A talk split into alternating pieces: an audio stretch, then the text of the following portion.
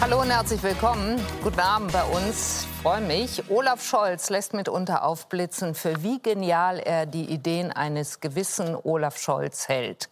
Eine davon war, alte, nicht abgerufene Corona-Kredite umzubuchen in den sogenannten Klima- und Transformationsfonds. Genial aber leider komplett verfassungswidrig, wie wir seit Mittwoch dieser Woche wissen. Jetzt fehlen der Bundesregierung 60 Milliarden Euro und eine neue Idee. Zerbricht die Regierung daran? Dazu sind heute Abend bei uns die Bundestagsvizepräsidentin von Bündnis 90 Die Grünen, Katrin Göring-Eckardt, der Vorsitzende der CSU-Landesgruppe im Bundestag, Alexander Dobrindt, der stellvertretende FDP-Bundesvorsitzende Johannes Vogel, die stellvertretende Chefredakteurin des Spiegel, Melanie Amann und der Präsident des IFO-Instituts in München, Clemens Fuß. Herzlich willkommen Ihnen allen. Ich freue mich, dass Sie da sind. Die Bundesregierung und das Bundesverfassungsgericht werden in dieser Legislaturperiode auch keine Freunde mehr. Schock für die Ampel. Der zweite Nachtragshaushalt 2021 verfassungswidrig. Karlsruhe kippt ihn am Mittwoch. Er wird für nichtig erklärt. Für nichtig erklärt. Für nichtig erklärt. Ein bisher einmaliger Vorgang. Das Urteil macht klar, kein Verwenden von Sondervermögen für andere Zwecke. Kein Verwenden für spätere Zeiträume, keine Nachtragshaushalte für Vorjahre. Doch genau das hatte die Ampel gemacht. Sie haben sich Ihren Koalitionsvertrag mit rechtswidrigen, mit verfassungswidrigen Finanztricksereien erkauft. Und deswegen ist es auch nicht irgendein Haushalt, den das Bundesverfassungsgericht gestern für nichtig erklärt hat. Es ist das Gründungsdokument Ihrer Koalition, das sich gestern in Luft aufgelöst hat. Unmittelbare Folge des Urteils ein 60 Milliarden Loch im Klima- und Transformationsfonds. Den wollten vor allem die Grünen für Klimaprojekte nutzen. Die FDP bestand auf dem Einhalten der Schuldenbremse und wollte keine Steuern erhöhen. Deswegen die Idee von Kanzler Scholz, Kredite umwidmen. Aus ungenutzten Corona-Hilfen wurden Klima- und Transformationsgelder. Jetzt ist klar, ein verfassungswidriger Finanztrick. Zentrale Ampelprojekte müssen schon für 2024 anders finanziert werden. Gebäudeförderung, E-Mobilität, Bahninfrastruktur, Halbleiterproduktion, Wasserstoffindustrie. Die Ampel gibt sich demonstrativ gelassen. Ich bin auch sehr stolz darauf, dass wir die Urteile auch dann beachten, wenn wir vorher anderer Meinung waren. Wir wollen die neu gewonnene Rechtsklarheit nicht nutzen, um die Schuldenbremse zu schwächen, sondern um sie zu stärken. Dabei warnte Robert Habeck noch im Juni, ein solches Urteil würde zu einer existenziellen Krise führen. Wenn diese Klage erfolgreich ist, das würde Deutschland wirklich wirtschaftspolitisch hart, hart treffen. Wahrscheinlich so hart, dass wir das nicht bestehen werden.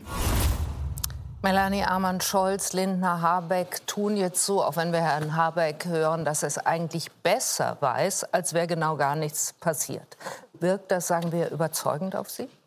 Nein, überhaupt nicht. Ich glaube tatsächlich, dass das ein gewaltiger Schock war für die Ampel. Die haben sich in Sicherheit gewiegt, weil unter anderem, weil die Eilentscheidung, äh, die zuvor gefallen war, ja schon zu ihren Gunsten ausgefallen ist und weil eben das Bundesverfassungsgericht bisher immer sehr viel Verständnis gezeigt hat äh, oder sehr viel politisches Verständnis für äh, Regierungszwänge gezeigt hat. Und das ist jetzt wirklich mal ein Urteil, das ganz klar sozusagen am Buchstaben des Grundgesetzes entlang daherkam. Und das hat die wirklich komplett kalt erwischt. Sie sagen, eigentlich hatten die äh, darauf gehofft, dass das nicht so schlimm wird. Aber es gab ja genau auch in der Sommerpause, darauf habe ich mich eben oder kurz davor bezogen, schon die Entscheidung, dass äh, das Heizungsgesetz auch nicht im Schweinsgalopp durchs Parlament zu bringen sei. Auch da hat Karlsruhe gesagt, so nicht. Ja, das ist eigentlich fast wie eine Neuerfindung dieses Gerichts für sich selber, weil äh, eben bisher sehr viel Verständnis immer da war für politische Zwänge, also bei bisherigen Urteilen. Und die Ampel hat sich da eben in der Sicherheit gewiegt, dass es vielleicht so laufen könnte, dass man eine Obergrenze für diese Sondervermögen macht oder dass man irgendwie es zeitlich ein bisschen streckt oder dass man sagt, ihr müsst das in der Zukunft anders machen. Aber das ist wirklich so Knall auf Fall, ihnen das Fundament der Koalition ja auch weggezogen wurde. Ähm, das, das ist, glaube ich, der, der totale Schock. Denn es war ja, man sieht das ja auch an den unterschiedlichen Reaktionen auf dieses Urteil. Herr Lindner sagt, das ist doch toll, das stärkt die Schuldenbremse. Die Grünen sagen, das ist ein Zeichen, dass die Schuldenbremse reformiert werden muss.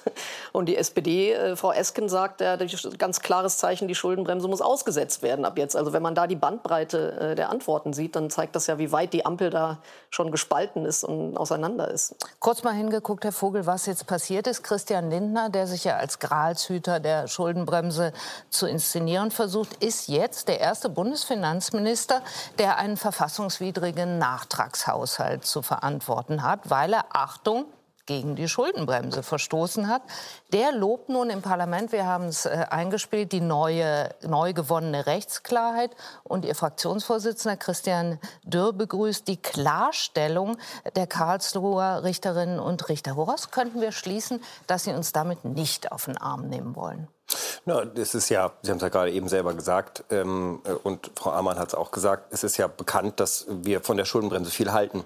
Ich sage das auch als jüngerer Politiker. In der Tat hat Karlsruhe in den letzten jetzt wegweisende Urteile gefällt. Vor einigen Jahren übrigens auch zum Thema Generationengerechtigkeit beim Klimaschutz, jetzt zum Thema Generationengerechtigkeit bei den Finanzen. Und wir hatten in Deutschland ja bisher die Situation, dass wir einerseits die Schuldenbremse haben, steht. Zweitens, diese Schuldenbremse ist so konstruiert, dass ähm, sie Ausnahmen zulässt in echten Notsituationen wie Corona, ähm, aber auch zum Beispiel für Sondervermögen wie bei dem der Bundeswehr. Und die offene Frage war jetzt, wenn ähm, man in solchen Notsituationen oder Sondersituationen Schulden macht, dürfen die dann übertragen werden und umgenutzt werden. Das hat diese Koalition gemacht. Deswegen finde ich, muss diese Koalition und diese Bundesregierung dieses Urteil auch ernst nehmen. Das ist herausfordernd. Muss man, man muss auch, auch die Verantwortung dafür nehmen. Zum Beispiel der Bundesfinanzminister, danach frage ich Sie, das klingt ja. für mich nicht so. Naja, wenn wir dann eins näher drauf schauen, ich wollte gerade ausführen, ich glaube, das muss man ähm, mit Demut annehmen. Das ist auch, glaube ich, guter Teil unserer politischen Kultur, wenn wir das tun.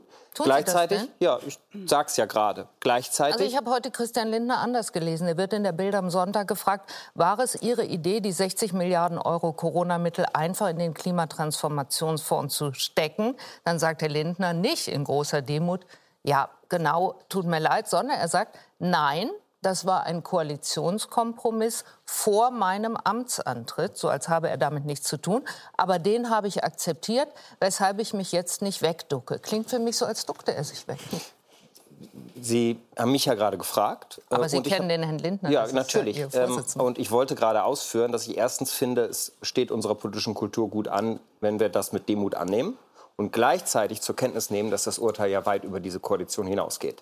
Die Vorgängerregierung hat genau aus denselben Corona-Mitteln. Das bringt 26 Milliarden. Zu zeigen, nee, nee, ich will es nur ganz kurz. Man, äh, ja, aber, Vogel, aber Frau, zeigt man auf sich. Nein, überhaupt null. Habe ich ja gar nicht getan. Sondern Frau Will, wenn wir jetzt diese Talkshow und die nächsten Tage, Wochen, Monate und Jahre als Land uns die Frage stellen, was hat das Urteil bewirkt? Es härtet die Schuldenbremse aus und es korrigiert damit Handeln dieser Regierung, der Vorgängerregierung, die exakt dasselbe gemacht hat, ja, vieler Landesregierungen. Und das führt dazu, dass wir einen veränderten eine veränderte Politik mit Blick auf die Schuldenbremse machen müssen. Und ich glaube, der Debatte müssen wir uns stellen. Und ich glaube, das kann mit Blick auf die Generationengerechtigkeit kurzfristig herausfordern, langfristig aber vielleicht äh, auch eine Stärkung der Generationengerechtigkeit. Herr Dobrindt, verstehen Sie das Karlsruher Urteil auch so wie die FDP, dass es nun vor allem die bisher schmerzlich vermisste Klarheit geschaffen hat? Ich finde, es hat Klarheit geschaffen, aber es hat vor allem Klarheit über das Arbeit und den Arbeitsstil der Ampel geschaffen. Wir haben es jetzt mit einer Kernschmelze zu tun des Koalitionsvertrages. Alles, was an Einigungen in den vergangenen Jahren zwischen den drei Ampelparteien möglich war, war auf Basis eines Betrugs der Schuldengrenze möglich. Mhm. Nichts anderes. Also man hat sich damals zusammengesetzt und hat gesagt, wir wollen den Koalitionsvertrag machen. Wir haben zwar kein gemeinsames Projekt, aber irgendwie müssen wir es hinkriegen. Die Sozialdemokraten müssen ihre sozialen Themen kriegen und die Grünen müssen ihre Klimathemen kriegen und äh, die FDP, sie muss das Einhalten der Schuldenbremse kriegen und keine Steuererhöhungen. Und das Ergebnis war, als man festgestellt hat, das geht nicht zusammen, dass man sich einen Trick überlegt hat, wie kann man die Schuldenbremse betrügen. Und deswegen stimmt es natürlich auch nicht, was Sie sagen, Herr Vogel, dass das äh, Vorgängerregierung genauso gemacht hätte. Nein, das ist ein singulärer Fall, absolut einmalig jetzt von Ihnen so gemacht, weil Sie in einer Bundesregierung zum ersten Mal Schulden in einer Vergangenheit buchen, um sie zukünftig auszugeben. Sie wollten also einfach schlichtweg auf ein früheres Jahr alles Mögliche an Schulden reinpacken, einen Sack voller Schulden sich in den Keller des Finanzministeriums stellen und das zu einem späteren Zeitpunkt für irgendwelche Projekte ausgeben, die sie nicht genauer beschrieben haben ähm, und Zeitpunkte, die sie nicht beschrieben haben. Aber immer wollten sie das Geld in die Vergangenheit buchen. Und das ist ein klassischer Versuch, die Schuldenbremse zu umgehen. Das ist ja nicht nur ein Trick, das ist grob verfassungswidrig, was Sie da gemacht haben. Das hat es vorher bei keiner Bundesregierung an der Stelle gegeben. Und deswegen muss man sagen, Sie haben sich das vorgenommen. Sie hatten kein gemeinsames Projekt als Ampel, aber Sie haben sich den Betrug vorgenommen der Schuldenbremse und damit sind Sie zu Kompagnons geworden. Die Wahrheit ist, es ist vorher nicht beklagt worden. Also die Vorgängerregierung hat 26 Milliarden aus Corona-Krediten exakt in denselben Fonds gebucht. Die, Schwarz, die CDU-geführte Landesregierung in Schleswig-Holstein hat Corona-Mittel genommen, um damit Bildung zu finanzieren. Die schwarze, schwarz geführte Landesregierung in NRW, die neue, hat am Anfang ihrer Regierungszeit einen Ukraine-Fonds aufgelöst und finanziert daraus Energieeffizienz in Krankenhäusern. Aber nicht also, rückwirkend. Zur Wahrheit, aber ja. nicht rückwirkend. Also wenn zur Wahrheit gehört, das ist ein Grenzbereich der Schuldenbremse gewesen, der auf verschiedener Ebene von verschiedenen Akteuren so genutzt wurde. Und klar, das Verfassungsgericht hat klargestellt, das geht so nicht. Aber den Taschenspielertrick macht aus. keiner. Ihren Taschenspielertrick macht doch keiner mit der, Rück mit der äh, nachträglichen Umbuchung. Nein, das war doch der keiner. Und Sündenfall. Dieses ständige, natürlich. nein, natürlich Werden wir nicht. Sehen das in den ständ- Also das ständige Wiederholen der falschen Tatsache, wieder besseren Wissens, wird irgendwann zur Lüge. Deswegen würde ich mal da aufpassen, damit zu behaupten, die Vorgängerregierung hätte es genauso gemacht. Sie wissen ganz genau, diesen Buchungstrick, zu sagen, wir geben neues Geld aus und buchen es in vergangenen Jahren, damit wir behaupten können, wir halten die Schuldenbremse ein, das ist Ihre Erfindung. Und Sie können sich überlegen, wer von Ihnen das war. Christian Lindner hat an diesem schon besagten Tag dieser Eilentscheidung damals, ich glaube im Dezember letzten Jahres, hat er gesagt, ein guter Tag für Olaf Scholz. Da könnte man ja vielleicht die Idee darauf haben, dass es gerne jemanden anders rüberschieben will, aber erkennbar war doch ein Unwohlsein bei Ihnen, dass das ganze Ding, dass dieser Betrug, dass dieser Trick irgendwann einfach auffliegt. Fragen Und wir wir haben es Ihnen übrigens von. Anfang an damals gesagt. Wir haben nicht nachher Nachhinein einfach geklagt. Wir haben Ihnen von Anfang an gesagt, dass das verfassungswidrig ist. Die Fachleute haben es Ihnen gesagt, der Rechnungshof hat es Ihnen gesagt. Alle wussten, dass das, was da von Ihnen geplant wird, ist ein Trick, der nicht funktionieren wird. Wussten es alle, Frau Göring-Eckardt, Grüne und SPD, glaube ich, hatten mindestens eine Ahnung davon, nach allem, was Herr Dobrindt auch noch mal ausbreitet, welche Fachleute sich wie gemeldet hatten, dass es mindestens ein gewagtes, eventuell ein sehr gewagtes Manöver ist, nicht genutzte Corona-Mittel in den Klima- und Transformationsfonds zu packen und sogar rückzubuchen. Haben Sie den Verfassungsbruch bewusst in Kauf genommen? Nein, das, hat, also das macht man nicht, das macht man noch nicht mal, wenn man eine schwierige Koalition bildet, sondern alle sind davon ausgegangen, dass das funktionieren kann und dass es funktionieren wird.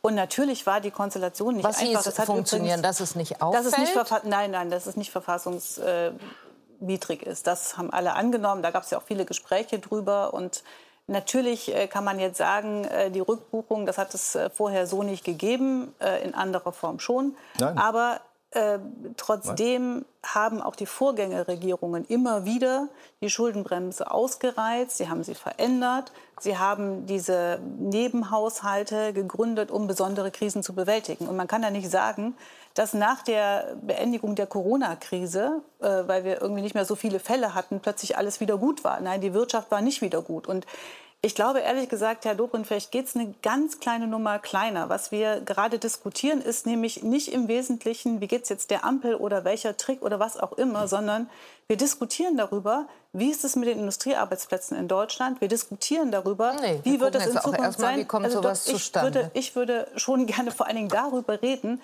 wie es jetzt den Arbeitnehmerinnen und Arbeitnehmern geht, was die Wirtschaft sagt in Deutschland, was die Industrie sagt und in welche Unsicherheit sie jetzt kommen. Und es ist doch vollkommen richtig, wir können jetzt darüber reden, wie ist es zustande gekommen. Ich finde, wir müssen darüber reden und das tun wir jetzt gerade mit, den, mit der Prüfung dessen, was bedeutet das für den Klimafonds, was bedeutet es für andere Fonds, mit der Prüfung dessen, wie können wir die beiden Verfassungsgerichtsurteile, und das ist, glaube ich, der entscheidende Punkt, die Johannes Vogel schon benannt hat. Wir haben ja auch ein Verfassungsgerichtsurteil, was ganz klar sagt, die Klimaziele müssen eingehalten Genau. werden. Und nicht wegen des Klimas, sondern wegen der Wirtschaft, wegen uns.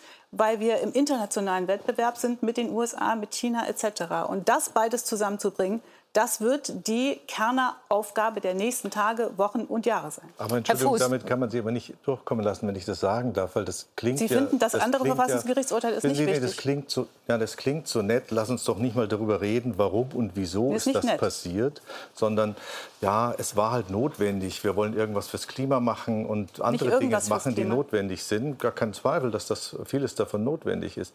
Aber es geht darum, dass Sie Geld widerrechtlich versucht haben, sich zu beschaffen und gleichzeitig aber die Öffentlichkeit im Unklaren darüber zu lassen, wie es gemacht worden ist. Im Gegenteil, sie wollten die Öffentlichkeit sogar damit noch begeistern, dass sie sagen, und wir halten die Schuldenbremse ein.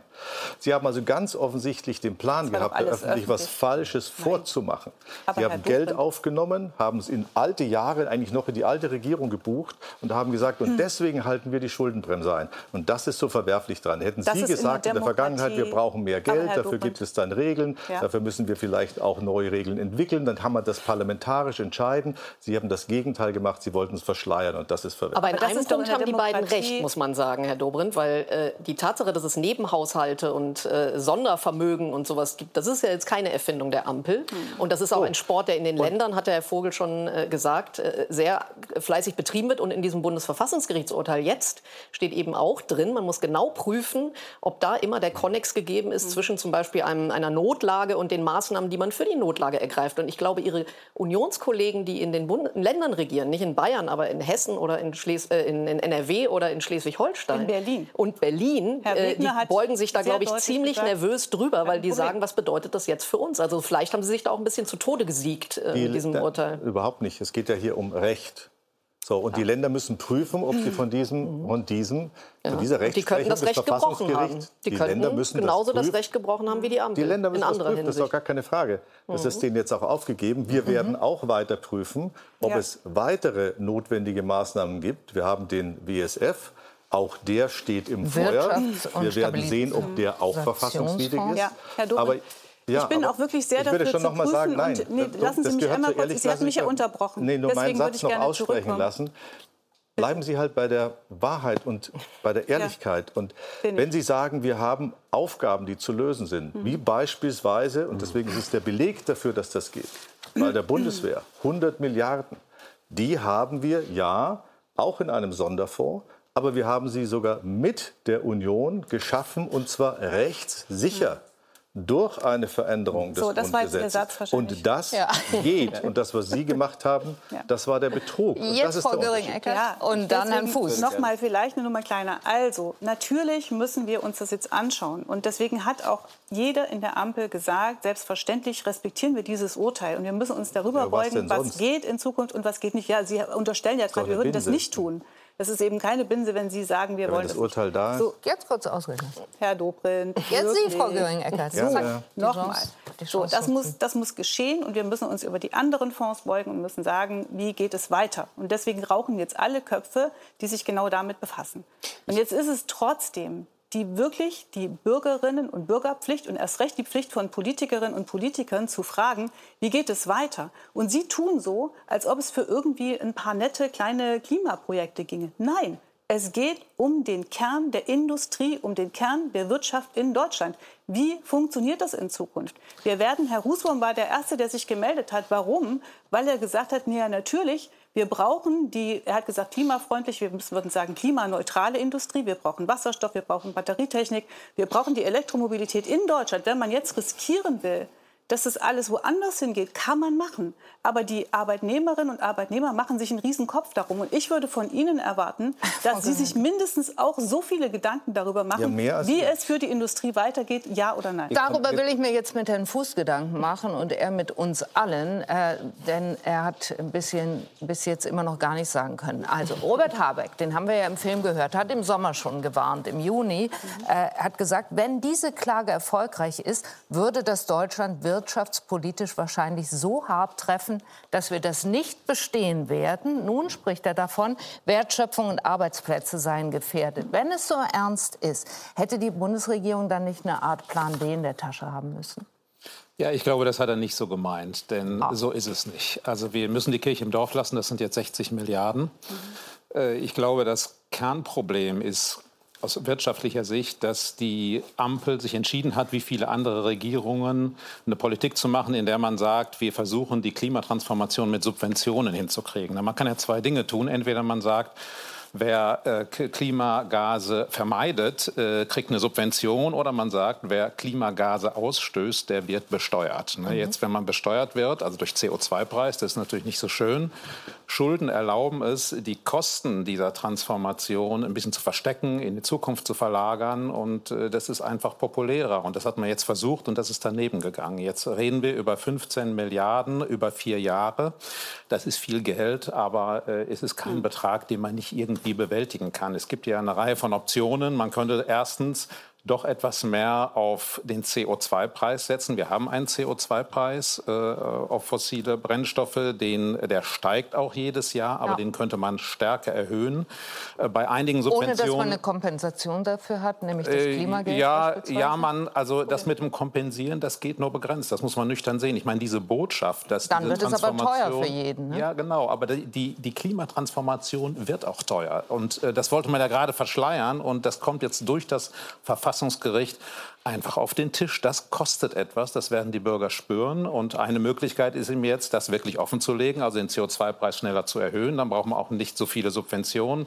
Ebenso wichtig aus meiner Sicht ist aber mal zu fragen, ist eigentlich dieser Weg, mit teils äh, der Kombination aus Subvention und sehr interventionistischen Eingriffen, äh, ist das der Weg, äh, der unsere Industrie erhält? Ich bin da nicht so sicher. Ist das klug? Wir haben ja in dem Fonds zum Beispiel Subventionen für Chipwerke, 10 Milliarden für ein Chipwerk, das Chips produziert, die wir gar nicht brauchen in Europa. in Magdeburg Chips das? produziert, genau, in Magdeburg, die im Krisenfall auch der europäischen Wirtschaft gar nicht zur Verfügung stehen, weil sie meistbietend auf dem Weltmarkt verkauft werden. Da haben wir also so eine Art Versicherung uns gekauft, die meines Erachtens nicht sehr viel wert ist äh, im Krisenfall. Und äh, ich, ich glaube, dass Positive an diesem Verfassungsgerichtsurteil ist, ähm, dass ja jetzt wirklich äh, hohe politische Kompetenz gefragt ist. Jetzt kann man wirklich mal zeigen, dass also Schulden machen ist ja leicht, ne? aber jetzt aber kann man mal zeigen. Aber es klingt so, als sei vorher keine politische Kompetenz. Nein, das will ich überhaupt nicht gewesen. sagen, sondern äh, wenn man so einen Schock erlebt, dann ist es eben leicht zu sagen, ja mein Gott, dann suchen wir jetzt eine andere Umgehung und schwer ist es zu sagen, wir schauen uns die Dinge jetzt noch mal an und kommen vielleicht mit ein bisschen weniger Geld aus.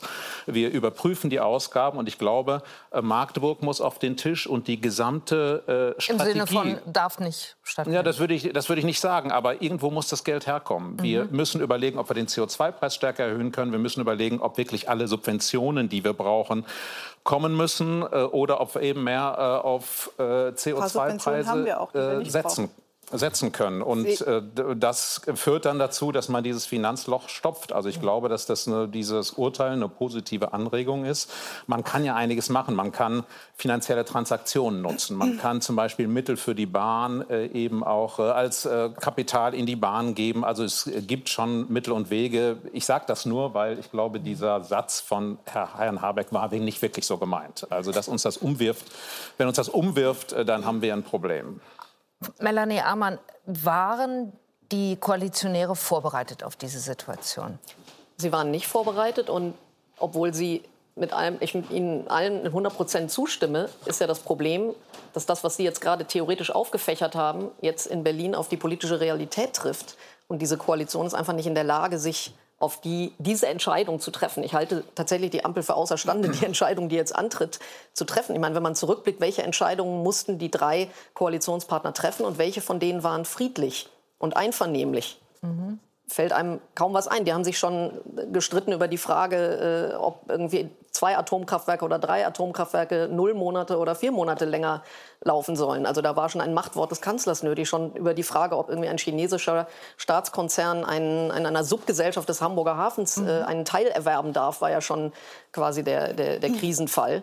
Und ich sehe einfach nicht, wie diese Grundsatzfrage, wollen wir jetzt mehr belasten oder wollen wir mehr subventionieren? Also in dieser Frage sind, ist ja keiner weiter auseinander als ihrer beider Parteien. Sie beide persönlich vielleicht jetzt nicht, aber äh, Grüne und FDP. Und ja. ich sehe einfach nicht, wie das in den nächsten Monaten gelingen soll. Und es muss ja jetzt unter Hochdruck gelingen. Es muss ja jetzt schon für den Haushalt äh, 2023 noch gelingen. Und äh, bei 2024 steht ja dann noch viel mehr an. Wenn jetzt die Union wirklich hingeht und den, äh, auch noch den Wirtschaftsstabilisierungsfonds angreift, da reden wir ja über zweistellige Milliardensummen, die schon Milliarden. ausgegeben wurden. Genau. Also anders als bei diesem KTF ist das Geld ja schon geflossen. Das heißt, womöglich ist das dann, muss man das auch noch wieder über den Haushalt irgendwie kompensieren. Und was macht man dann? Also das ist, da, da rollt ja noch was viel Größeres auf die Also es, gibt, es gibt ja eine Alternative. Herr Dobrindt hat es ja freundlicherweise gerade sogar angedeutet. Man kann sich mit der Union zusammensetzen und darüber sprechen, ob wir wie bei der Bundeswehr ein Sondervermögen Klimatransformation machen. Ich würde von der Union erwarten, dass sie dann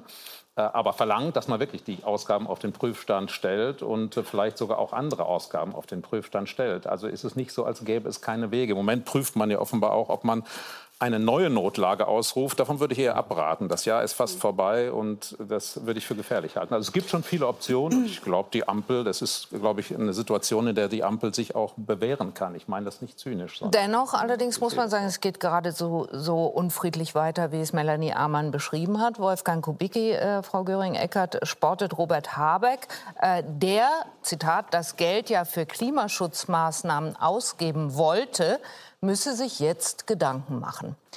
Nutzt die FDP jetzt die Gelegenheit, um sich aus der Verantwortung für die Klimaschutzpolitik rauszuziehen und zu sagen, naja, sorry, also aber das ist Sport der Grünen? Netter Versuch von Wolfgang Kubicki, würde ich sagen. Aber ich bin überzeugt davon, und das hat ja auch gezeigt, dass alle drei gemeinsam äh, vor die Presse getreten sind, dass das für sechs Minuten. So ein, ja, weil danach die Befragung des Bundeskanzlers im Deutschen Bundestag war und weil das Urteil morgens kam und man einmal sich drüber gebeugt hat und der Bundeskanzler hat dann sehr lange ja, äh, zur Verfügung gestanden und viele Fragen beantwortet. Also ich finde die Abläufe an diesem Tag, es war halt genau der Mittwoch, an dem der Bundeskanzler dran war und insofern da würde ich das jetzt nicht zu viel deuten, Frau Amann, dass es sechs Minuten waren. Aber gut, dass Sie aufgepasst oder gezählt haben, wie viele hätte ich jetzt nicht gewusst. Aber äh, klar, das, also was, was Herr Füß sagt, das stimmt doch. An so einer Situation äh, kann und muss eine Regierung auch wachsen und sich zusammenraufen. Das ist völlig klar. Ich würde übrigens auch sagen, das ist auch nicht nur Aufgabe der Regierung. Auch da stimme ich Herrn Füß zu. An sich müssten jetzt alle Demokraten sagen, Leute, das betrifft uns im Bund, das betrifft uns in den Ländern, das betrifft vieles, was am Ende sich auf die Kommunen auswirkt. Und deswegen wäre das ein Moment, wirklich alles auf den Prüfstand zu stellen. Da bin ich bei Ihnen, aber dann auch wirklich alles. Ne? Also was kann man gegebenenfalls machen mit der Schuldenbremse? Kann man die verändern? Wir hatten ja auch schon andere Situationen, wo ganz klar war, dass Investitionen, insbesondere Zukunftsinvestitionen, diese, diese Frage Klimaneutralität der Wirtschaft im internationalen Vergleich aus der Schuldenbremse ausgenommen sind. Man kann sich die Frage stellen, was ist mit dem CO2-Preis? Ich persönlich finde, wir haben sehr, sehr viel Unsicherheit. Gerade sollten wir noch eine weitere Unsicherheit dazu tun, den schneller steigen lassen. Das bedeutet gerade für kleine Unternehmen, das bedeutet für Bürgerinnen und Bürger, wenn es kein Klimageld gibt, eine Belastung, die sie, glaube ich, in dieser Zeit, wo auch die Energiepreise noch hoch sind etc., schwer bewältigen können. Ich finde, diese Unsicherheit sollten wir nicht weiter treiben. Aber auch darüber zu reden, ist vollkommen richtig. Wir mhm. sollten darüber reden, was haben wir für Subventionen, die wir jedes Jahr ausgeben. Wir haben eine ganze Reihe von umweltschädlichen Subventionen, über die wir immer wieder sprechen. Das Umweltbundesamt sagt 65 Milliarden. So weit würde ich nicht gehen. Aber warum wir weiterhin Kerosinsteuer subventionieren, ist mir nicht klar. Warum wir weiterhin Dienstwagenprivileg haben, ist mir nicht klar. Da wären wir summenmäßig schon äh, etwa bei diesem zweistelligen Milliardenbetrag, den wir jetzt brauchen. Also natürlich gibt es viele Möglichkeiten. Eine Möglichkeit gibt es nicht. Und das ist, dass wir nicht dafür sorgen, dass diese Veränderung in der Wirtschaft, die Klimaneutralität gelingt, sodass wir wettbewerbsfähig weltweit bleiben und es um Arbeitsplätze okay. von heute geht und erst recht um die Arbeitsplätze. Herr Vogel sitzt daneben, hat ganz viele Dinge gehört, die, glaube ich, mit der FDP, soweit wir das wissen, nicht zu machen sind. Aber erst noch die Frage, stiehlt sich die FDP aus der Verantwortung jetzt raus, die 60 Milliarden Euro anderweitig äh, aufzutreiben, möglich zu machen, indem sie so tut, als seien das alles nur Robert Habecks Klimaschutzmaßnahmen? Nee, wir müssen, glaube ich, jetzt alle sehr ernsthaft darauf schauen, wie können wir die politischen Ziele, die nötig sind, erreichen unter den geschärften Maßgaben des Verfassungsgerichts. So, aber das Verfassungsgericht hat die Schuldenbremse gehärtet und sie deswegen jetzt politisch aufzuweichen, ist ganz sicher nicht die richtige Antwort. Ähm, ich kann auch nicht erkennen, dass wir Stand jetzt in einer Notlage sind. Ähm, also wir hatten äh, Corona, wir hatten äh, die Energiekrise durch Putins Angriff auf die Ukraine, aber Stand jetzt ist klar, weder das Urteil des Verfassungsgerichts noch politische Wünsche sind eine Naturkatastrophe oder eine Notlage entsprechend der Regeln der Schuldenbremse. Saskia so. Esken sagt, man befände sich wegen äußerer Einflüsse in fortdauernder krisenhafter Situation und denkt darauf. Ja, aber, und deswegen, genau deswegen habe ich gerade meine Position dargestellt. Ich glaube, dass äh, wir äh, eine schwierige Energiesituation hatten. Das war übrigens eine Bewährungsprobe für diese Koalition. Okay. Ähm, wir sind besser durch den Winter gekommen, als viele gedacht haben. Ich habe deshalb auch eine Koalition erlebt, die in schwierigen Konstellationen, in Bewährungsproben gute Ergebnisse liefern kann. Okay. So, und das müssen wir jetzt auch. Aber wir haben ganz eindeutig nicht die Bedingungen der Schuldenbremse. Sondern was wir jetzt brauchen, sind zwei Dinge. Vielleicht darf ich es kurz ausführen. Aber ich will ja, das Frau Wildert, mit aufgreifen, was ja, Frau genau. Göring-Eckert uns allen, auch den Zuschauerinnen und Zuschauern gesagt hat. Was ist mit dem Dienstwagen? Ja, ich würde gerne kurz sagen, was aus meiner Sicht jetzt zu tun ist.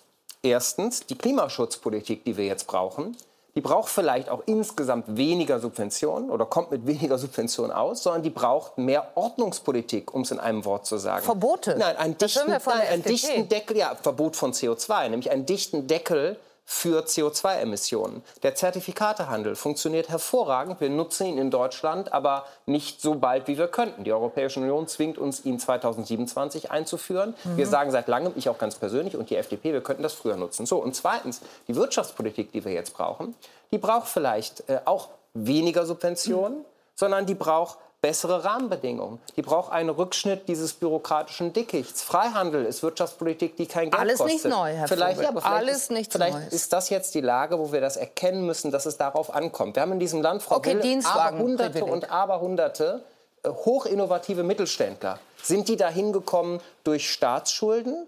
Oder sind die da hingekommen durch ihre Innovation? Was ist mit dem Dienstwagenprivileg? Das ist eine klimaschädliche stärken? Subvention. Ganz konkret zum Dienstwagenprivileg. Ja. Das wird immer so genannt. In Wahrheit geht es da um Bürokratie. Da geht es darum, um es ganz konkret zu machen. Ich, wir gucken uns, ich gucke mir gerne jede Subventionsliste an, weil wir ja weniger Subventionen brauchen. Aber das konkrete Beispiel zu nehmen, wo es darum geht, dass nicht Zettelwirtschaft geführt wird, hm. sondern Pauschalen angewandt werden, scheint mir ein ungeeignetes Beispiel zu sein. Drei Milliarden. Und bevor wir uns jetzt auf diese Einzelpunkte einlassen, glaube ich, sollten wir vielleicht erstmal eine Debatte darüber führen, was nötig ist. Und nach meiner Überzeugung ist nötig, sich die Frage zu stellen, was macht denn Unternehmen in diesem Land stark? Diese Politik können wir stärken, indem wir sie weniger stark belasten und uns gleichzeitig in der Politik ein Stückchen was fragen, können wir nicht unsere Maßnahmen stärker priorisieren. Herr Vogel, weil der CO2-Preis angesprochen worden ist von Herrn Fuß, äh, eine Nachfrage im Spiegel stand, äh, ein FDP-Regierungsmitglied habe gesagt, das Klimageld, was eine Kompensation sein soll für einen hohen CO2-Preis und was auch eine Art von sozialer hm. Gerechtigkeit schaffen könnte, sei endgültig tot. Stimmt das? Das äh, habe ich im Spiegel auch entnommen, äh, aber ich halte das für Quatsch. Stimmt es nicht? Also, der Spiegel.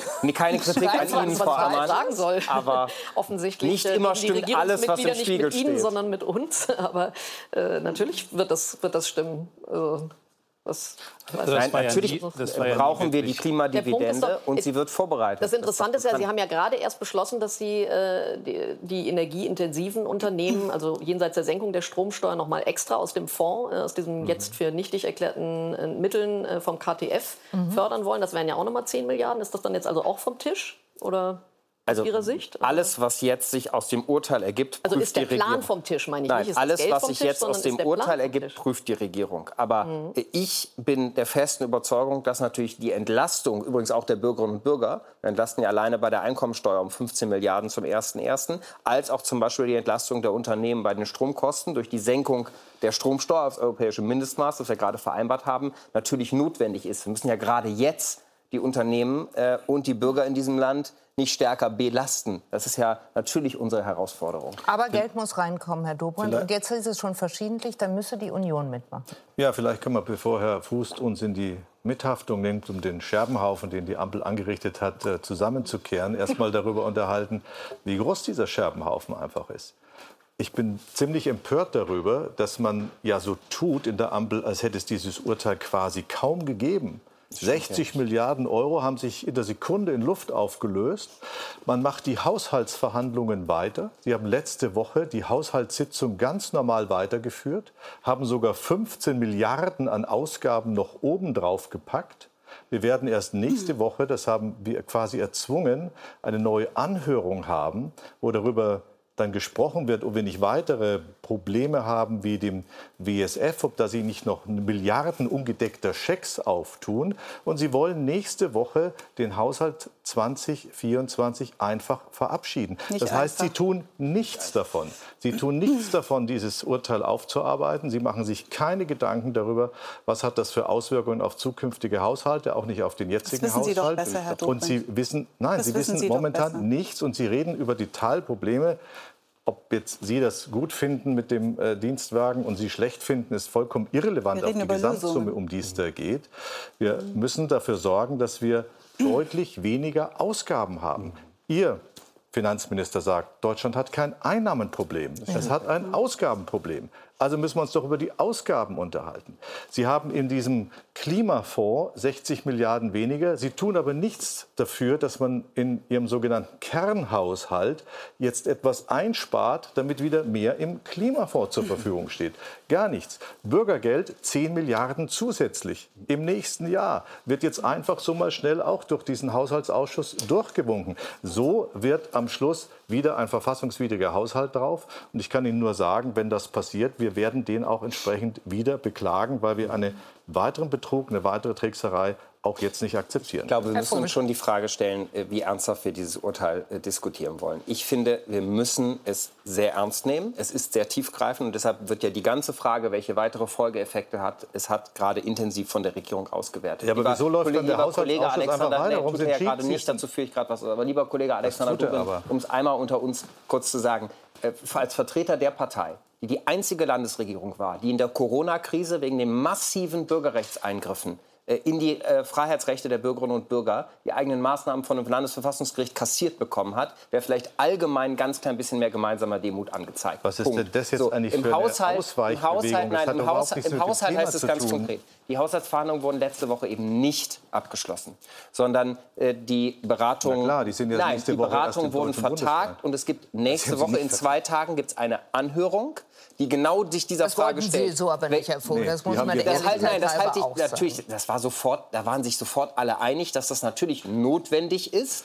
Das ist und, aber jetzt eine äh, kühne These. Nein, diese, natürlich, Entschuldigung. Äh, seit, seit Mittwoch gibt es ein Urteil, was das Handeln äh, der Bundesregierung, aber auch aller Landesregierungen betrifft. Und natürlich muss man das jetzt sehr seriös auswerten, was daraus alles möglicherweise folgt. Das ist sehr tiefgreifend. Ja, aber das werden wird zum Beispiel bei Woche den Haushalt, werden Sie den Haushalt Lieber Alexander Dobrindt, ich habe dich eben länger ausführen lassen. Vielleicht lässt du mich das selber auch tun. So, deswegen wird es nächste Woche Dienstag diese Anhörung geben. So, und dann im nächsten Schritt müssen wir uns natürlich die Frage stellen, was heißt das? Ich glaube, das heißt was für die Frage, wie machen wir in diesem Land ganz generell Klimapolitik und Wirtschaftspolitik. Ich glaube, da brauchen wir mehr Ordnungspolitik und weniger das, weniger das Glauben, dass staatliche Ausgaben das alleinig ähm, Entscheidende sind. Und zweitens, das heißt übrigens natürlich auch, das ist richtig, dass wir uns die Frage stellen müssen, gibt es Bereiche, wo wir durch Priorisierung äh, den Bundeshaushalt umschichten können. Und als ehemaliger Sozialpolitiker sage ich, ja, ich glaube, dass wir im Bereich der Sozialausgaben äh, uns zum Beispiel die Frage stellen können, wie bringen wir mehr Menschen in Arbeit?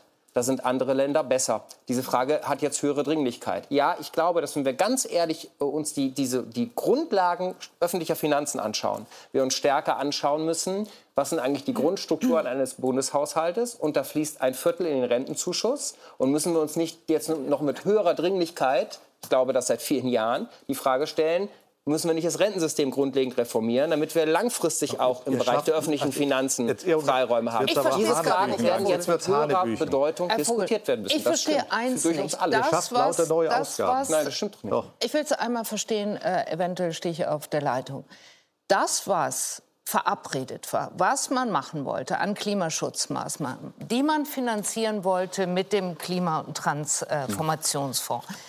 Wollen Sie das jetzt alles abräumen, weil Sie sagen, jetzt ist Tabula Rasa, jetzt ist alles auf Anfang? Oder suchen Sie einen Finanzierungsweg für die schon verabredeten und ja wahrscheinlich von der Koalition für richtig befundenen Maßnahmen?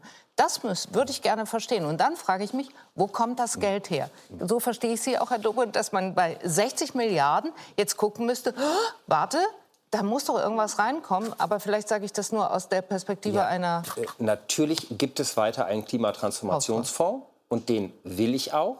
Und die Regierung hat ja schon angekündigt, dass sie natürlich da jetzt die, die Ausgabenpläne verändern muss durch Priorisierung. Ich glaube nur, dass darüber also Priorisierung heißt immer, man streicht was weg. Nein, man kann ja auch Dinge äh, schrittweise machen. Man muss vielleicht nicht jede Ausgabe sofort machen, nachdem äh, nach der Maßgabe Also Heizungsgesetz und abschaffen. richtig, machen wir nein, mal, und richtig, mal Heizungsgesetz Frau, Frau Will, abschaffen, richtig ist, glaube ich, auch, dass wir dem Ganzen nicht gerecht werden, wenn wir uns nicht auch die Frage stellen, wie machen wir denn generell Klimapolitik und können wir das vielleicht noch etwas anders ausbalancieren? Ich glaube, das fordert das Urteil schon. Und das ist aber in der also, Politik natürlich nicht ein Entweder-Oder, sondern eine Frage, in welchem Verhältnis stehen Das hat das Urteil nicht gesagt. Also, wir haben nur gesagt, die Finanzierung ist nicht äh, ja, verfassungsgemäß. Also, ja, aber deswegen gibt es ja trotzdem weiter einen Klima- und Transformationsfonds. Gleichzeitig die Frage, wie machen wir Klimapolitik? Auch weiterhin die Verpflichtung, und müssen Sie nicht vielleicht entschlossener an anderer Stelle? Aber können wir uns vielleicht darauf einigen, dass eine Regierung, die funktioniert, die würde sich jetzt hinsetzen und sagen, unser Koalitionsvertrag der ist implodiert. Wir müssen einen neuen Koalitionsvertrag machen. Wir brauchen Herr neue Prioritäten zusammen, um genau über diese ernsthaften Fragen zu beraten. Alles andere ist doch Quatsch. Und Sie reden Sie doch, Herr Dummel, nicht. Ansonsten würden wir doch nicht im Haushaltsausschuss all das alte also Zeug beraten, dazu, was Sie gerade tun. Und keine Veränderung zu 2024. Darum frage ich ja, geht es jetzt nächste Woche die Haushaltsberatung wird sie durchgezogen. Sie haben es angekündigt, werden Sie den 24er Haushalt beschließen, obwohl nicht klar ist, welche Auswirkungen das Urteil Herr hat. Dobrindt, das, ist, das Problem ist ja immer, dass Sie es eigentlich besser wissen. Sie wissen ganz genau, warum wir jetzt über den Haushalt weiter beraten. Nicht, weil wir das Urteil nicht berücksichtigen Wir, wir haben Ihnen gesagt, wollen. schiebt das schiebt diese jetzt, Beratungen jetzt und lasst uns erarbeiten, was das ja. Urteil bedeutet. So, und das jetzt. müssen wir auch, das müssen wir auch, die Regierung muss das machen. Sie werden das sicherlich machen, weil Sie sind ja eine konstruktive Opposition. Jedenfalls hoffe ich das, dass Sie nicht nur zerstörerische Ambitionen haben, sondern auch was ja, Konstruktives dazu beitragen reden. wollen. Und das Zweite ist, natürlich sitzt die Regierung gerade da und beschäftigt sich damit. Aber wenn wir den Haushalt nicht regelhaft verabschieden, und das, deswegen sage ich, das wissen Sie ganz genau, dann, dann bedeutet das, dass wir zum Beispiel die Ukraine-Hilfen nicht auszahlen können, dann bedeutet das, dass wir ab Januar nur immer im Zwölftel des Jahres verausgaben können. Das Machen heißt nämlich dann Haushaltsnotlage. Das können wir, das sollten wir für die internationalen Verpflichtungen nicht riskieren. Gleichwohl heißt es, dass wir das, was im KTF gerade passiert, natürlich prüfen, uns fragen, wo kommt das Geld dafür her, welchen Wirtschaftsplan hat, das, hat der KTF, wie kann ausgegeben werden. Also das eine ist der Haushalt und deswegen haben wir darüber auch weiter beraten. Er ist aber nicht zu Ende beraten, was die Frage äh, Zinsen angeht, was die Frage Bundeshaushaltsordnung angeht. Ist vollkommen richtig. Das machen wir nach der Anhörung und ich finde richtig, da haben Sie einen Punkt, ich finde richtig, dass diese Anhörung stattfindet. Aber wir sollten nicht noch mehr Instabilität in unserem Land gefährden. Das ist nicht sinnvoll. Und dann müssen wir darüber sprechen, wie werden wir die beiden Bundesverfassungsgerichtsurteile und das wiederhole ich mich, aber ich finde es wirklich zentral. Das eine hat uns aufgegeben, die 1,5 Grad, mhm. und das andere hat uns aufgegeben, Schuldenbremse. Beides sind Generationengerechtigkeitsfragen und die beiden müssen auch in Einklang gebracht werden. Wir können nämlich nicht sagen, das andere ist schon ein bisschen her, das lassen wir jetzt mal. Und deswegen ist es gut, wichtig und billig, nicht für den Klimaschutz oder die Interessen der Grünen, sondern dafür, dass unsere Wirtschaft wettbewerbsfähig bleibt und in Zukunft noch funktioniert, dass sich Arbeitnehmerinnen und Arbeitnehmer, ob das im Saarland ist, ja, mhm. wo es und, um die Stahlproduktion geht, und Herr Dobrindt, sonderlich staatstragend und konstruktiv ist, und so ist es ja auch nicht, noch nicht mal zum Beispiel den Haushalt für das die Verfassungsorgane jetzt, äh, mitzutragen. Danke, das ist ja auch, danke, Frau Amann, das ist schon ein bisschen Kamikaze-Kurs, den Sie Frage, da in der Stunde Ihres Triumphs äh, gerade spielen. Nee, nee, also die Frage, wie staatstragend ist also eigentlich die Union heute, Herr Dobrindt? Die Antwort hätte ich von Ihnen gar nicht, überhaupt Wie staatstragend ist die Union? Wie staatstragend ist die Union heute?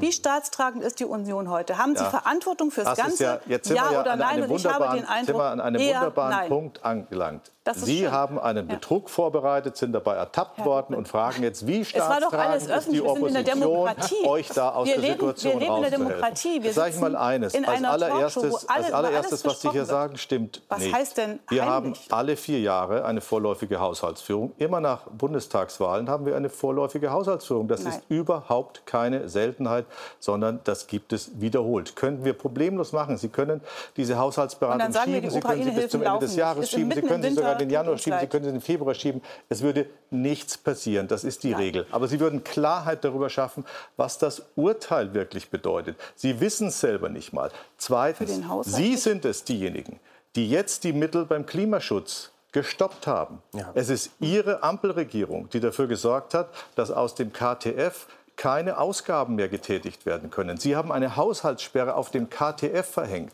Sie hätten genauso sagen können, jetzt lass uns darüber beraten, was können wir an Einsparungen im Kernhaushalt machen, damit der KTF wieder Geld zur Verfügung mhm. hat. Dazu dienen dann Fragen wie Bürgergeld und andere. Sie sind mhm. nicht bereit, die zu diskutieren, weil sie nicht in der Lage sind, eine Einigung dazu herbeizuführen in ihrer Ampel. Das ist doch das eigentliche Thema dabei.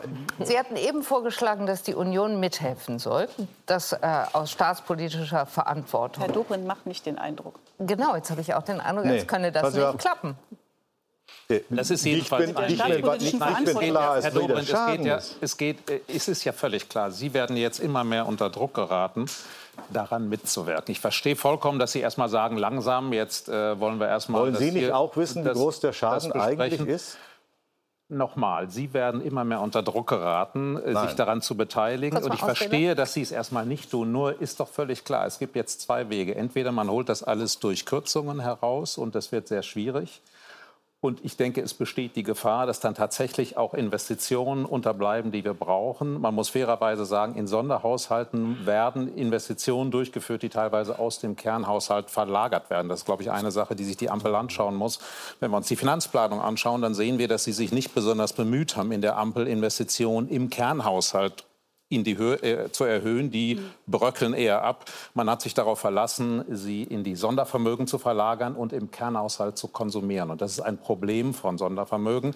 Nichtsdestotrotz denke ich, dass wir jetzt in einer Situation sind, in der ja die Investitionen die da drin stehen, die nur teilweise überhaupt Investitionen sind und wahrscheinlich für die Aufgaben, die vor uns liegen, überhaupt nicht ausreichen. Also wir brauchen eher mehr Investitionen, zum Beispiel im Bereich Digitalisierung, wahrscheinlich auch im Bereich Klimaschutz. Äh, ich denke, es ist jetzt wirklich eine Gelegenheit, äh, egal ob mit Ihnen sofort oder erst später mit Ihnen, ich glaube schon, dass es dazu kommen wird, sich zusammenzusetzen und zu fragen, ist dieser Weg, den die Ampel geht, also stark subventionieren, der richtige Weg oder können wir nicht auch mehr auf den CO2-Preis setzen? Aber in der Tat, wegen der Kompensation wird man den CO2-Preis nicht endlos erhöhen können. Äh, und ich denke, im zweiten Schritt wird man dann darüber reden müssen, sind die Investitionen, die wir vorhaben, eigentlich wirklich hinreichend? Ich will nur mal ein Beispiel erwähnen. Genau, wollte ich gerade äh, fragen. Wenn wir, wenn wir an das Gesundheitswesen denken, das ist einige der, eine der wenigen Wachstumsbranchen, die wir heute schon kennen äh, in der Zukunft. Wenn wir uns das anschauen, dann stellen wir fest, es fehlen gewaltige Mittel, äh, zu, im Bereich Investitionen in Digitalisierung vor dem Hintergrund demografischer Wandel und so weiter. Das Geld müsste aus dem öffentlichen Sektor kommen. Es ist nicht da. Es ist nur ein Beispiel unter vielen äh, die, glaube ich, klar machen, wir brauchen mehr Investitionen. Wir müssen Bedingungen für private Investitionen in der Tat verbessern. Die sind nicht besonders gut in Deutschland, weil wir das Thema vernachlässigt haben. Wir brauchen also meines Erachtens tatsächlich, äh, wenn wir Ausgaben, Kürzungspotenzial überprüft haben, auch so etwas wie ein neues Sondervermögen. Stellen Sie sich vor, jetzt geht der Wirtschaftsstabilisierungsfonds auch noch den Bach runter, dann ist das vollkommen klar. Entweder wir kommen in große Schwierigkeiten oder äh, die Ampel wird gemeinsam mit der Union ein neues Sondervermögen errichten nach dem Vorbild der Bundeswehr. Ich sehe einfach keinen anderen Weg. Und, aber, Herr Fürst, aber das setzt voraus, das dass man grundlegend neu darüber nachdenkt, wie man äh, diese, die hm. Wirtschaft in der Tat in diesem Land auf die Transformation vorbereitet. Aber das will ich auch mal am Beispiel machen, Herr hm. Fuß, äh, weil, glaube ich, nicht jeder da sofort mitkommt. Was zum Beispiel ja drin war im, im Klima- und Transformationsfonds oder was darüber finanziert werden sollte, war Investitionen in die marode Infrastruktur, ins Schienennetz mhm. der Bahn beispielsweise. Die Wasserstoffindustrie war mit drin, E-Mobilität, all das. Wie kann man denn das jetzt alles in einzelne Sondervermögen äh, packen oder die Bahn äh, nimmt einen eigenen Kredit auf und macht da eine Art von Sondervermögen? Wie soll denn das alles gehen? Ja, nochmal, also bei einem höheren CO2-Preis bräuchten wir zum Beispiel nicht so viel Subventionen im Gebäudebereich. Das ist ein großer Teil des Fonds. Mhm. Äh, Wasserstoff und so weiter, das kann man sich alles anschauen. Viele Dinge davon brauchen wir. Wir brauchen es übrigens auch deshalb, weil viele Investoren sich sagen, künftige CO2-Preise halte ich nicht für realistisch. Ich glaube einfach nicht dran, dass mhm. die Politik die erhöht. Und deshalb ist es schon sinnvoll, auch heute ein bisschen Anreize zu geben für private Investitionen in diesem Bereich. Das ist in Ordnung, aber dafür braucht man Geld. Und äh, es ist gerechtfertigt, einen Teil davon auch mit Krediten zu finanzieren. Das ist im Grunde eine Sache, die von der Schuldenbremse nicht vorgesehen ist. Es ist keine Notsituation, sondern man hat eben jahrelang diese Dinge verpennt. Und jetzt sagt man sich ja, jetzt wollen wir es mal ernsthaft angehen. Die Zeit rückt immer näher. Mhm. Und da wird, das wird man nicht schaffen, ohne tatsächlich Kredite aufzunehmen. Nur wichtig Aber ist eben, dass wir nicht äh, Konsumausgaben ausdehnen. Insofern bin ich auch bei Herrn Dobrindt, der sagt, Leute, guckt euch mal an, ihr seid in der Vergangenheit relativ leichtsinnig mit dem Geld umgegangen, habt mhm. äh, viele konsumtive Ausgaben erhöht. Schaut euch das noch mal an. Und das sagt ja im Grunde auch das Bundesverfassungsgericht. Das ist doch die Botschaft des Bundesverfassungsgerichts. Legt heute mehr Kosten offen, sagt den Bürgern ehrlicher, äh, diese Transformation, die kostet mhm. Geld. Das spüren wir auch alle. Da kann auch nicht alles kompensiert werden. Und am, am Ende kann ich mir sogar einen Gewinn aus diesem Schlamassel vorstellen, wenn es wirklich gelingt, einen Konsens herzustellen über die Zukunft dieser Transformation. Ich meine, stellen wir uns vor, beim nächsten Mal reagiert wieder die Union, wenn die das wieder einreißen, was äh, reagiert oder regiert? Regiert die, regiert die Union, oh. wenn die die Politik wieder völlig verändern, dann werden auch viele Investoren sagen, ja, warum soll ich jetzt investieren? Hingegen, wenn wir einen relativ breiten Konsens haben, dann ist das auch ein sicherer Rahmen für Investoren. Dann werden Investoren sagen, ja, okay, also auch wenn es nächstes Mal wieder eine unionsregierte, äh, äh, unionsgeführte Regierung ist, die Grundsätze der Klimapolitik werden weitergehen. Dann kann ich mich darauf mhm. verlassen. Also ich glaube, das wäre am Ende ein Gewinn. Ich verstehe Sie, Herr Dobrin. Sie wollen jetzt nicht vereinnahmt werden, aber äh, also meine Prognose wäre, glaub, das wird schon kommen. Das ist ein wichtiger, ein wichtiger Punkt, den Sie machen. Also erstens, Sie haben vorhin gesagt, das ist mir noch mal wichtig zu betonen, die Subventionen sind ja nicht, wir bezahlen das alles, sondern die Subventionen reizen private Investitionen an. Und das ist, glaube ich, ein ja, wichtiger ob die Punkt. heutigen Investitionen das schaffen, da bin ich nicht so sicher. Ich glaube, die sollte man schon mal überprüfen, auch also, die Chipsubvention. Aber äh, ist sozusagen, da es gibt einen Case Meinung, aber im Grundsatz äh, ist Im es Grundsatz ja so, dass es das äh, so, privates ja. Geld auch generiert. Und das Zweite, äh, die Sicherheit für die, für die Industrie, für die Arbeitsplätze in Deutschland, die hängt natürlich daran, ob wir das Zutrauen haben, das gemeinsam zu machen. Und ich war ja sehr lange auch in der Verantwortung in der Opposition. Das wissen Sie. Und wenn es große Krisen gab, dann haben wir immer gesagt, lass uns prüfen, ob wir da nicht dabei sein sollten. Das war bei der Finanzkrise so, das war bei den Beschlüssen äh, zu der, bei der Corona-Krise so. Und wir haben das nicht gemacht, weil wir so äh, schleimig sein wollten und uns ein bisschen irgendwie freundlich machen wollten, sondern weil wir fanden, das ist eine Krise und wir nehmen diese staatspolitische Verantwortung, damit alle wissen, man kann sich darauf verlassen, das wird Stabilität bedeuten, das wird auch so weitergehen. Und deswegen können wir vielleicht ein bisschen schärfer rausnehmen. Also Sie haben ja jetzt alles gesagt, was Sie uns vorwerfen, aber vielleicht ich kann man ein bisschen schärfer. Ich habe alles dann, gesagt, was ich Ihnen vorwerfe. Ja, alles, also vieles davon, nee, so okay, aber vieles davon gesagt und vieles auch an anderer Stelle gesagt. Also wir haben ungefähr die Liste da. Aber vielleicht kann man ja konstruktiv hm. darüber sprechen, dass man diese Stabilität, diese Gemeinsamkeit, diese gemeinsame staatspolitische Verantwortung zumindest will. Was dass wollen Sie denn jetzt ist, von der Union? Wollen Sie, dass zum Beispiel eine Reform, äh, eine Reform der Schuldenbremse also, mit den Stimmen bin, der ja. Union äh, gegen die Stimmen der FDP Nein, das will ich natürlich wird? nicht. Also das äh, in der, in der Ampel einigen. Aber das hat ja Herr Füß zu Recht gesagt, diese Frage von Investitionen. Wie macht man das? Mhm. Wie macht man das mit einer für mich jetzt reformierten Schuldenbremse, wie geht das? Eine also Möglichkeit. Doch, die also die andere Frage, wir, wir müssen die Schuldenbremse nicht reformieren. Das genau. würde ich auch für einen Fehler halten, sondern äh, wir brauchen ein neues Sondervermögen, ähnlich wie bei der Bundeswehr. Ich will das nicht wäre die Schuldenbremse die reformieren. Das wird ich finde, man nicht muss helfen. Über alles wir kommen ja von, Frau Göring, wir kommen doch von einer Schuldenbremse, die investitionsorientiert war. Das hat nicht geklappt. Warum nicht? Wir, Investitionsausgaben sind nicht gut abzugrenzen und äh, die ja, Messung man, von genau Nettoinvestitionen genau ist schwierig. Aber was Herr Fuß genau doch Kern gesagt hat, ist, private Investitionen sind das Entscheidende. Das ist ja auch ein Blick auf die Fakten so. Neun von zehn Investitionen, die überhaupt stattfinden, sind privat. Und da haben wir doch einen riesigen Handlungsraum für die Politik, wie wir das leichter machen. Die, die, die, und werden doch gerade nicht deshalb nicht gemacht, weil der Staat zu wenig investiert, er investiert ja übrigens auch mehr als früher, auch heute, auch unter der Schuldenbremse, sondern die werden deshalb nicht gemacht, weil die Unternehmen sagen, Planungsgenehmigungsprozesse sind zu langsam, der Bürokratismus erstickt mich, es ist nicht attraktiv zu investieren, äh, ich weiß nicht, wie die Rahmenbedingungen sind im Bereich, wie sich CO2-Preise entwickeln. Aber wir haben schon viel da geht es wieder um die Frage an Stelle sagen, Planungsbeschleunigung. Ja, ja, ja aber genau das zeigt, dass Vogel, diese Maßnahmen umso wichtiger sind, dass wir uns mhm, die Frage absolut. stellen, wie machen wir die Rahmenbedingungen für privates Wirtschaften, für privates Investieren leichter. Und da haben wir in der Tat gute Schritte unternommen. Wir haben Planungsgenehmigungsbeschleunigung gemacht. Wir haben Herr jetzt ein großes Bürokratieentlastungspaket auf dem Weg. Aber, aber davon, dabei brauchen wir größere Entschlossenheit. Und das ist mhm. doch auch, was unser Land Aber trotzdem macht. fragt man sich doch auch, also so richtig es jetzt ist, dass das Bundesverfassungsgericht diese Mauschelei beendet hat, fragt man sich doch, äh, dieses Dogma äh, Schuldenbremse, wenn mhm. zugleich irgendwie in den USA irgendwie so ein ja. Magnet angeschmissen wird, der Investitionen absaugt und ohne Rücksicht auf China irgendwelche ebenso. Schulden und China mhm. sowieso. Und, mhm.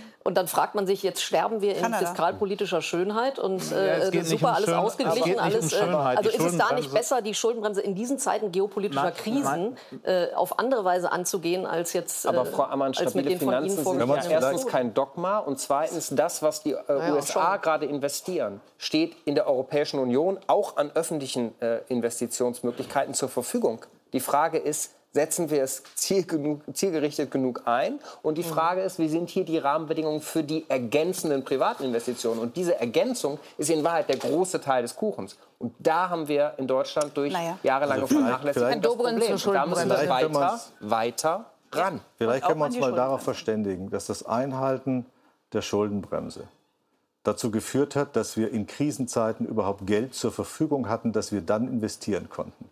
Und deswegen ist es natürlich richtig, wieder zu sauberer Finanzpolitik zurückzukehren und ich zu soliden Haushalten zurückzukehren. Nur, Sie nur wollen gerade das Gegenteil. Ich will noch mal, weil immer gerne jetzt, weil immer gerne jetzt mal, immer gerne mal formuliert worden ist, wer, steht wer immer mal gerne formuliert worden ist, ja, ihr nicht, ihr habt sie gebrochen, ihr habt sie betrogen weil immer mal jetzt formuliert worden ist, die Union sei jetzt die Lösung für das große Problem der Ampel. Nee, Nein, jetzt sag ich mal, das, das, was, die Ampel, nicht, was die Ampel nicht schafft, ist sich auf irgendwas zu verständigen. Auf gar nichts. Wir sehen sie auch gerade hier.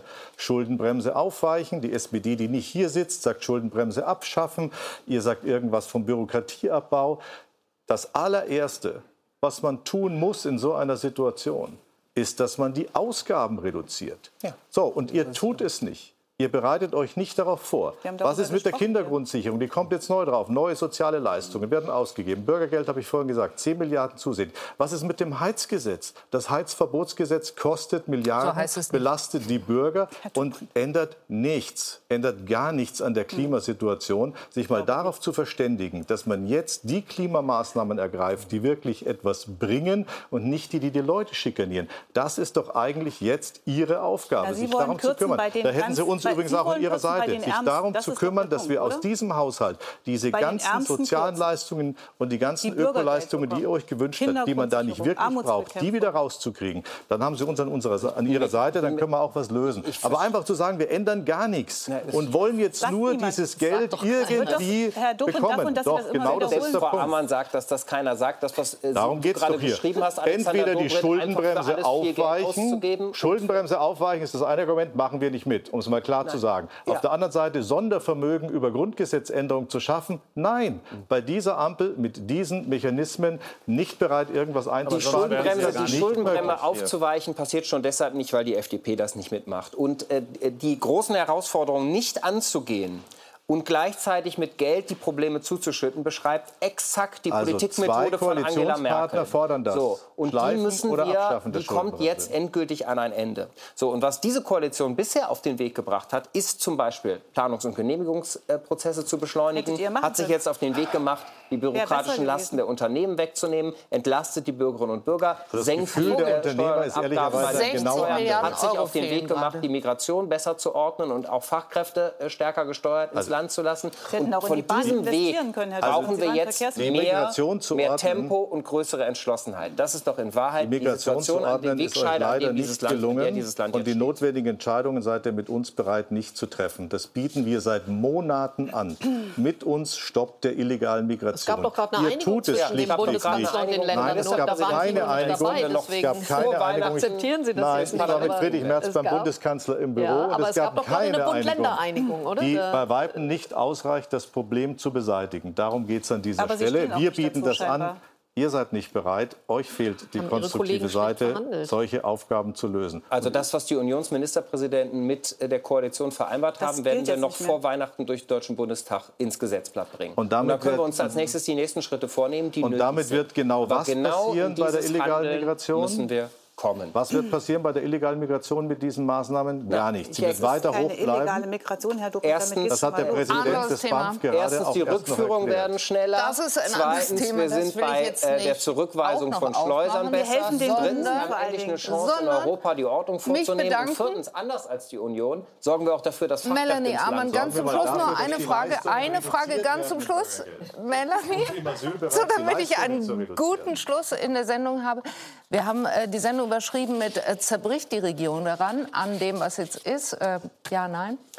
Also meine These wäre, dass sie innerlich schon so morsch ist, dass es sozusagen äh, sie nur noch zusammengehalten wird, dadurch, dass eben keiner vom Tisch aufstehen will. Das, äh, das wäre meine These. Und ich glaube, es wird auch keiner vom Tisch aufstehen. Also wir werden ein Weiterwursteln erleben, aber zerbrochen ist sie eigentlich innerlich schon seit dem Heizungsgesetz, würde ich sagen. Danke. Jessie Wellmer macht weiter mit den Tagesthemen. Jessie, was macht ihr? Wir blicken in den Gazastreifen. Von dort kommt heute eine positive Nachricht. 31 Frühchen konnten aus dem Al-Shifa-Krankenhaus evakuiert werden. Dazu gleich mehr bei uns. Das jetzt in den Tagesthemen. Tschüss und auf Wiedersehen.